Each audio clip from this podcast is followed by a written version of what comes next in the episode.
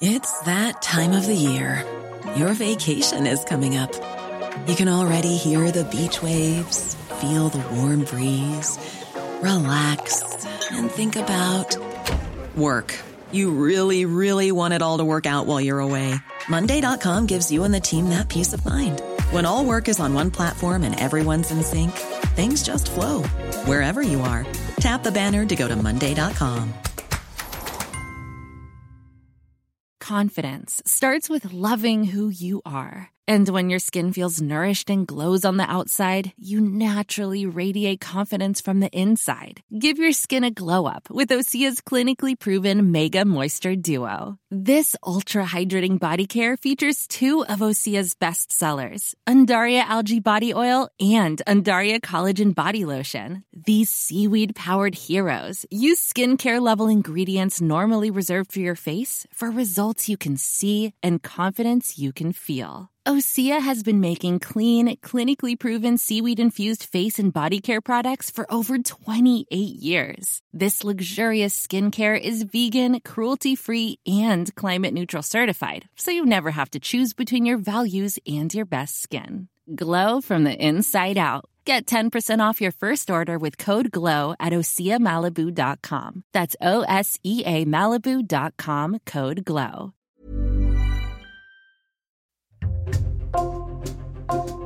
Bonjour, c'est Jules Lavie pour Code Source, le podcast d'actualité du Parisien.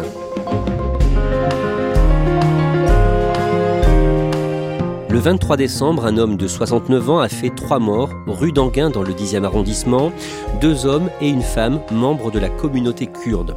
Les autorités françaises parlent jusqu'ici d'un crime raciste, mais au sein de la communauté kurde, beaucoup sont convaincus qu'il s'agit en fait d'un attentat probablement téléguidé par la Turquie, pays dont les Kurdes sont l'une des minorités. Maîtrisé puis arrêté, le tueur, William Mallet, est en détention provisoire. Qu'est-ce que l'on sait de lui, de son profil, de son itinéraire et de ses possibles motivations? Élément de réponse aujourd'hui dans Code Source avec un journaliste du service police-justice du Parisien, Ronan Folgoas.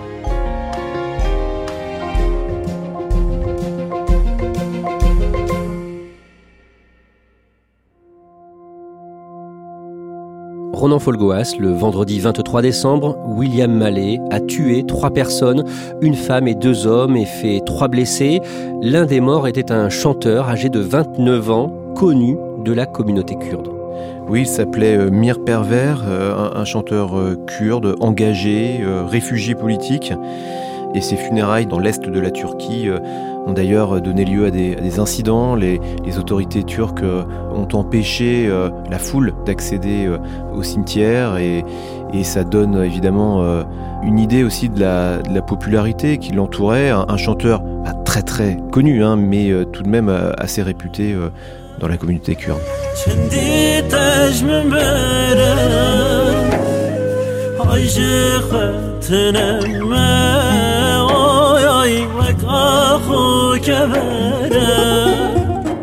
Parmi les victimes, je le disais, il y a une femme. Qu'est-ce que l'on sait d'elle?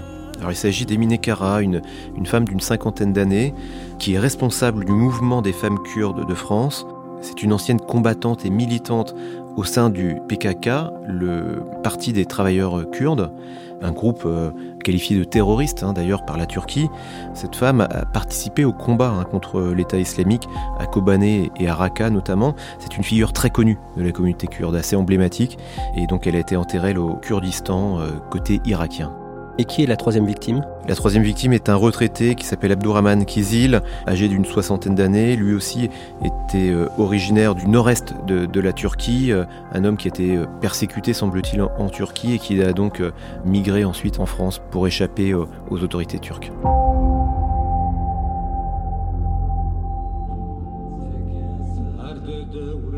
Le samedi 24 décembre, la communauté kurde se mobilise à Paris ou encore le lundi 26 à Rennes, des marches en hommage à ces trois victimes. Quel est le sentiment qui domine à ce moment-là dans les cortèges? La peur d'abord et la colère ensuite. La peur parce que ce sont euh, trois personnes qui ont été visées pour leur appartenance à la, communauté kurde et donc au sein de cette communauté il y a évidemment une, peur contagieuse d'être euh, eux aussi à leur tour visés. Euh. et puis la colère parce que assez rapidement à leurs yeux, Les autorités euh, françaises, et notamment Gérald Darmanin, ministre de l'Intérieur, vont diffuser l'idée que cette tuerie de la rue d'Anguin n'est pas à dimension euh, terroriste ou, politique, qu'il s'agit finalement d'une attaque raciste, certes, mais euh, l'œuvre d'un homme isolé. Nous savons très bien que c'est un attentat terroriste. Le motif raciste ne peut seulement être retenu. Que l'État français n'attend pas de nous qu'on n'y croit à cette version. Il s'agit d'un assassinat politique, il s'agit d'un assassinat terroriste, il s'agit d'un assassinat orchestré par la Turquie de Recep Tayyip Erdogan. Ronan Folgoas, vous êtes journaliste au service police-justice du Parisien et vous, vous avez travaillé sur l'itinéraire et la personnalité du tueur, William Mallet. Le lundi 26 décembre, vous avez rencontré ses parents dans leur appartement à Paris, dans le deuxième arrondissement, pas très loin du lieu de la tuerie, dans le 10e rue d'Anguin. Des parents très âgés, la mère a 90 ans. D'un mot, qu'est-ce qu'ils ressentent alors que leur enfant a commis le pire? Ils sont effondrés. Quand ils me reçoivent dans, leur petit appartement, là au sixième étage d'un immeuble du quartier euh, Montorgueil. Ils sont animés par une envie principale, celle de, de démentir l'idée que leur fils pourrait être manipulé par la Turquie par exemple. Hein. Euh, pour eux, euh, cette idée est complètement invraisemblable. Euh, leur fils, s'il a commis ces actes terribles, c'est d'abord parce qu'il serait animé, traversé depuis des années et des années par un fort ressentiment à l'égard des étrangers en général, et non pas des Kurdes en particulier. William Mallet vivait juste à côté de chez eux depuis des années. Où concrètement? William Mallet vivait euh, dans une chambre de bonne, une chambre euh, de 6 mètres carrés avec un lit, une armoire et les toilettes euh, sur le palier. Cette chambre de bonne est, contiguë, elle touche l'appartement parental et donc William Mallet partageait les, repas avec ses parents depuis en réalité plusieurs années. Qu'est-ce que ses parents racontent de son enfance? Alors il m'explique d'abord que William Mallet a été confié très jeune à, sa grand-mère maternelle, qui habitait euh, métro Château d'Eau dans le 10e arrondissement de Paris. Ses parents à l'époque sont très jeunes, ils ont une vingtaine d'années, ils euh, commencent dans la, dans la vie professionnelle et ils ont des professions relativement exigeantes. Le père est dessinateur industriel, la maman travaille dans la confection de textiles, de robes de mariée en particulier. Et ils rejoignent au bout de quelques années euh, le même immeuble que la grand-mère maternelle et donc ils, retrouvent leur, leur fils. Ils ont un, deuxième enfant, un, garçon aussi qui est trois années plus jeune que William Mallet. Et dans leurs souvenirs, euh, William Mallet a toujours été un enfant euh, très discret, très effacé, peu affectueux, disent-ils, euh, à leur égard. William Mallet fait son service militaire au début des années 70 dans un régiment de parachutistes à Carcassonne, dans l'Aude. Ensuite, il fait carrière à la SNCF. Oui, il est conducteur de train sur des lignes d'abord secondaires euh, qui partent principalement de la gare Saint-Lazare en direction de la Normandie.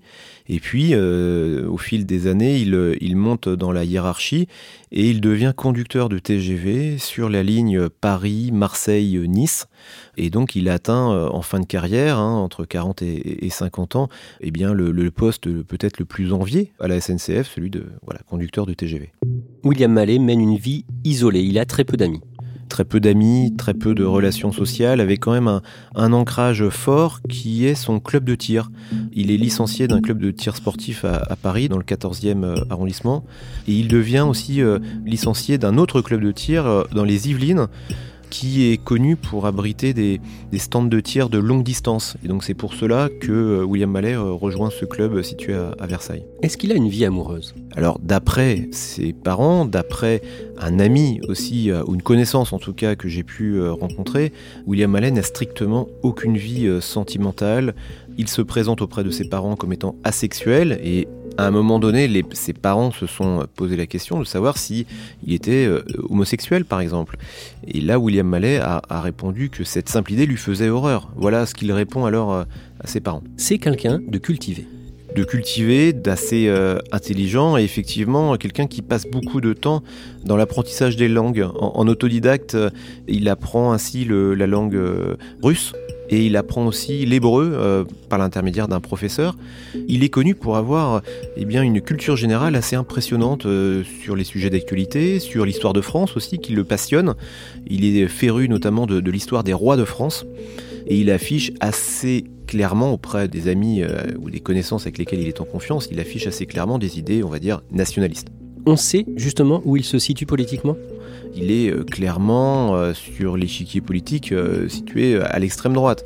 Est-il un, un électeur fidèle de la famille Le Pen comme sa maman? Ça, je, ne peux pas l'affirmer, mais il est de ce bord-là euh, de manière assez nette. Et donc, d'un mot, il a malgré tout un ami Pour William Mallet, oui, c'est un ami. Cette personne, je l'ai rencontré, c'est un homme euh, âgé de 75 ans.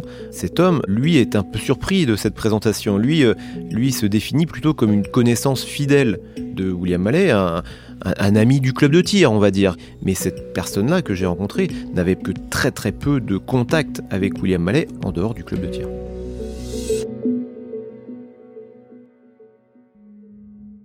Ronan Folgoas, William Mallet n'a pas toujours habité à côté de ses parents. Il avait une maison à Livry-Gargan, dans le département de Seine-Saint-Denis. Oui, une maison euh, qu'il a achetée euh, en 1983. Il a alors 29 ans. Et donc il a acheté cette maison en meulière, vous savez, ces maisons en pierre euh, typiques euh, de la région parisienne. Et euh, il a une vie assez singulière quand même. Hein. Ce n'est pas le voisin classique. Il dit à peine bonjour.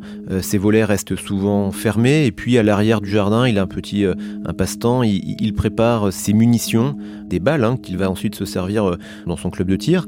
Donc c'est un voisin pas méchant, me dit-on, mais très discret, très fuyant. Il habite dans cette maison, dans cette meulière de Livry-Gargan, jusqu'à une nuit où tout bascule, la nuit du vendredi 26 au samedi 27 février 2016. Oui, c'est un vendredi soir et il rentre d'un dîner euh, chez ses parents dans le deuxième arrondissement de, Paris. Et euh, en rentrant chez lui, il constate que trois hommes sont présents euh, dans son salon. Ces hommes sont d'origine maghrébine. Ils se présentent en fait comme des squatteurs. Ils sont déterminés à, rester dans la maison, à ouvrir le frigo, se servir allègrement. Et, évidemment, il y a une première phase d'affrontement avec William Mallet qui lui est surpris et donc ces squatteurs qui se servent d'un couteau pour intimider euh, William Mallet. Celui-ci euh, finit par accéder euh, à l'étage, laissé libre par les trois hommes, et il se munit en réalité d'une dague, sa dague de parachutiste qu'il a conservée depuis son, année au, service militaire. C'est un couteau à longue lame, et William Mallet, qui est donc à l'époque à 62 ans, qui est assez ventripotent, eh bien, il ne va pas hésiter à aller au contact des trois hommes, et il va en blesser grièvement deux au cou et au bras. Euh, le troisième va réussir à s'esquiver.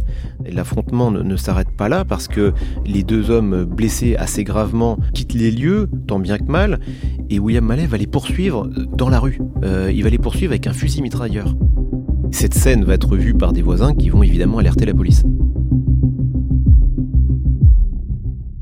William Mallet fait quelques semaines de détention provisoire. Il est ensuite libéré dans l'attente de son jugement avec interdiction de se rendre en Seine-Saint-Denis. Oui, parce que les policiers, quand ils arrivent sur place, ils réalisent la, perquisition de, la maison, ils veulent comprendre eh bien, à qui ils ont affaire. Ce n'est pas banal quand même d'être euh, équipé comme ça d'un fusil mitrailleur.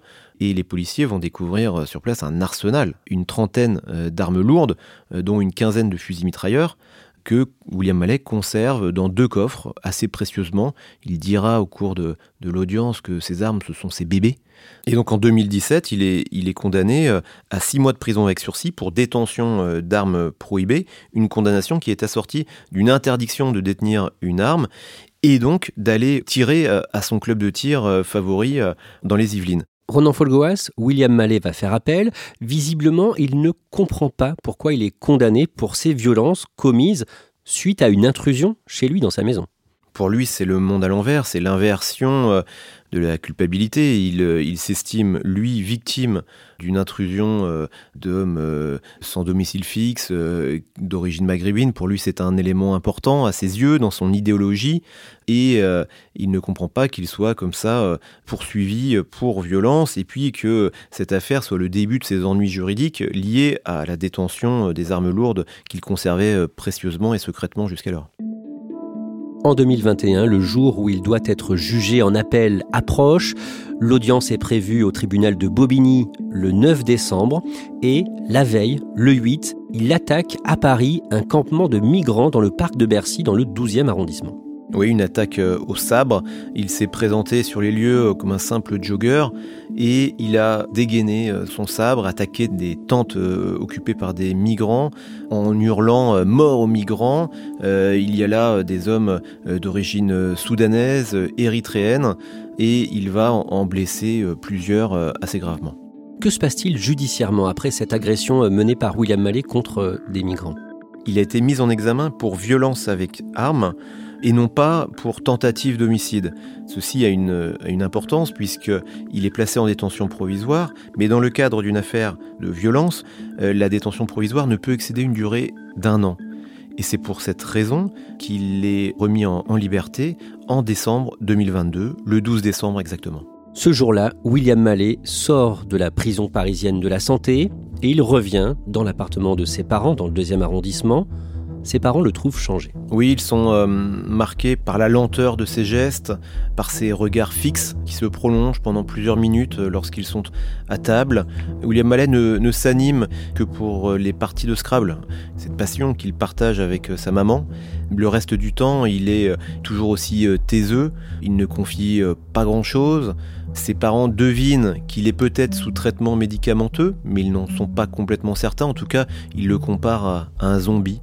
Un zombie qui s'échappe euh, une fois, euh, en particulier de, son cadre habituel du deuxième arrondissement, pour se rendre le 17 décembre dans son club de tir dans les Yvelines. Alors qu'il n'a pas le droit d'y aller. En réalité, il n'a pas le droit de tirer, il n'a pas le droit de, porter une arme et de tirer, mais il peut accéder euh, au club, il peut prendre des nouvelles des uns des autres, converser, et c'est à cette occasion qu'il apprend que quatre de ses camarades sont décédés dans l'année écoulée. Une nouvelle qui va profondément euh, chagriner et, l'attrister euh, selon sa maman.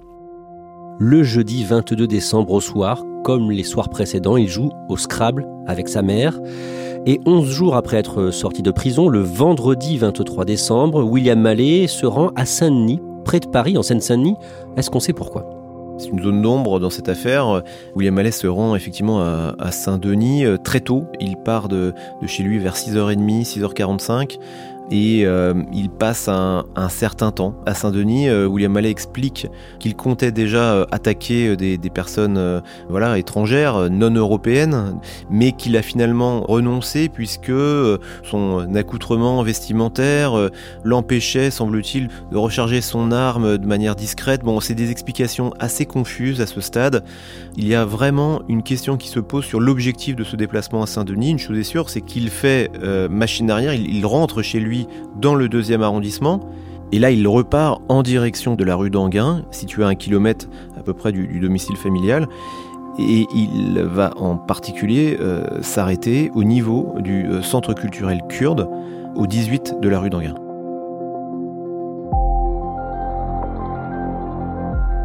D'un mot, c'est quoi ce centre culturel? C'est un centre culturel qui abrite une vingtaine d'associations kurdes. C'est aussi le siège du CDKF, le Conseil démocratique kurde en France, qui est l'instance politique représentative de la communauté kurde. de Kurdistan n'est pas un État reconnu, et donc le CDKF fait office d'organe politique officieux. Et là, William Mallet ouvre le feu avec un revolver, un Colt 45. Il tire à plusieurs reprises en touchant trois personnes qu'il atteint euh, à la tête. Et il achève euh, Emine Kara à bout touchant euh, en affichant là sa détermination euh, extrême.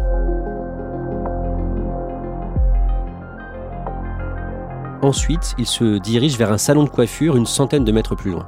Il chemine toujours à pied et s'arrête pendant une dizaine de secondes. Hein. C'est ce que m'explique le patron de ce salon de coiffure.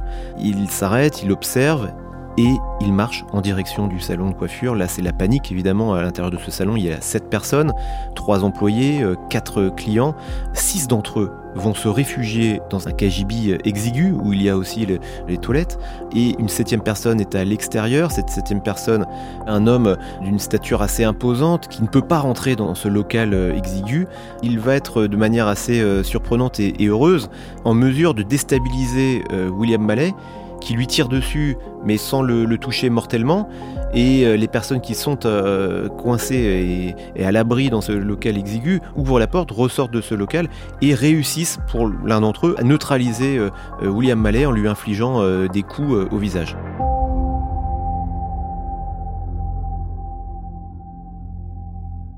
William Mallet est donc maîtrisé. Est-ce qu'il voulait se tuer? C'est en tout cas ce qu'il exprime aux policiers de la brigade criminelle. Il leur dit que la dernière balle était prévue pour lui. Que dit le tueur aux enquêteurs pendant sa garde à vue?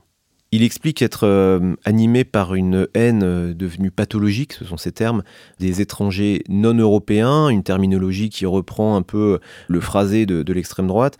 Il, formule un, reproche assez peu classique euh, à l'encontre des, des, Kurdes en général en disant que lors de leur combat contre l'État islamique, ils ont fait prisonnier certains membres de Daesh alors qu'ils auraient mieux fait, selon lui, de les tuer.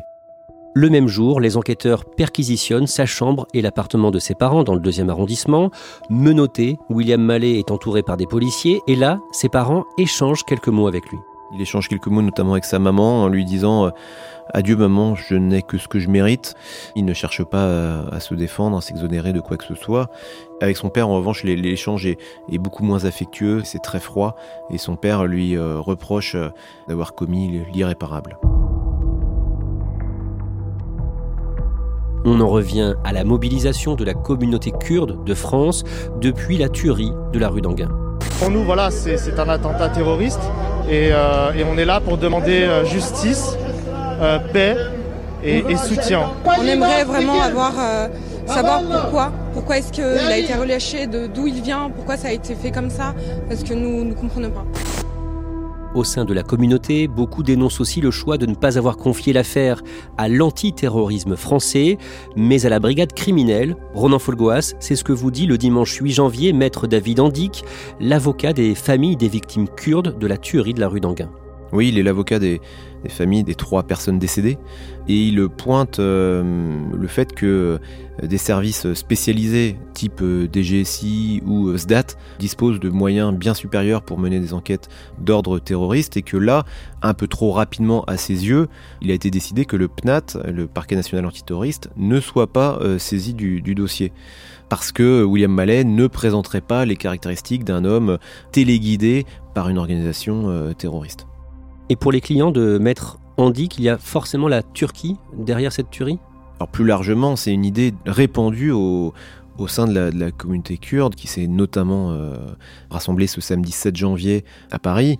Pour eux, il ne peut pas y avoir de hasard, c'est-à-dire qu'ils sont voilà, traversés par cette idée que un triple assassinat en plein Paris ce 23 décembre, cet événement euh, fait écho pour eux avec le triple assassinat qui a eu lieu il y a dix ans, en janvier 2013, dans ce même dixième arrondissement, l'assassinat de, trois euh, militantes du PKK.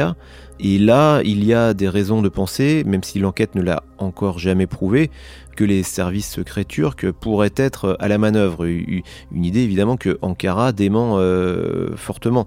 Et pour la communauté kurde, c'est impossible d'imaginer que William Mallet aurait agi comme ça, de manière très aléatoire, et s'en serait pris à des Kurdes au hasard.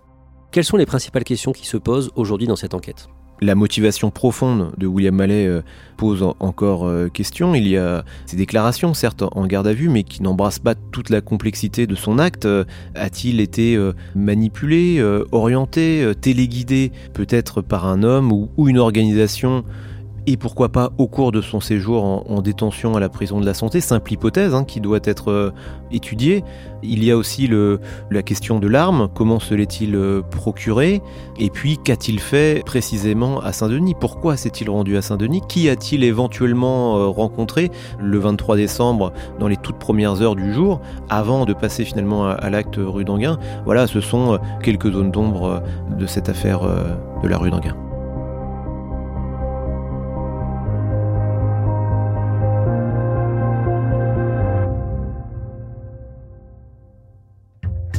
Merci à Ronan Folgoas. Code Source est le podcast quotidien d'actualité du Parisien.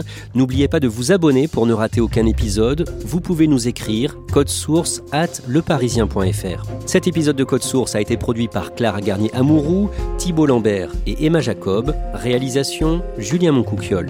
Le Parisien publie depuis décembre 2022 un nouveau podcast, Crime Story, podcast hebdomadaire de faits divers. Chaque samedi, Claudia Prolongeau raconte une grande affaire criminelle avec Damien Delsoni, le chef du service police-justice du Parisien, Crime Story est disponible dès maintenant sur toutes les plateformes d'écoute. Hey, it's Danny Pellegrino from Everything Iconic. Ready to upgrade your style game without blowing your budget? Check out Quince. They've got all the good stuff, shirts and polos, activewear and fine leather goods, all at 50 to 80% less than other high-end brands. And the best part? They're all about safe, ethical and responsible manufacturing. Get that luxury vibe without the luxury price tag. Hit up quince.com slash upgrade for free shipping and 365 day returns on your next order. That's quince.com slash upgrade.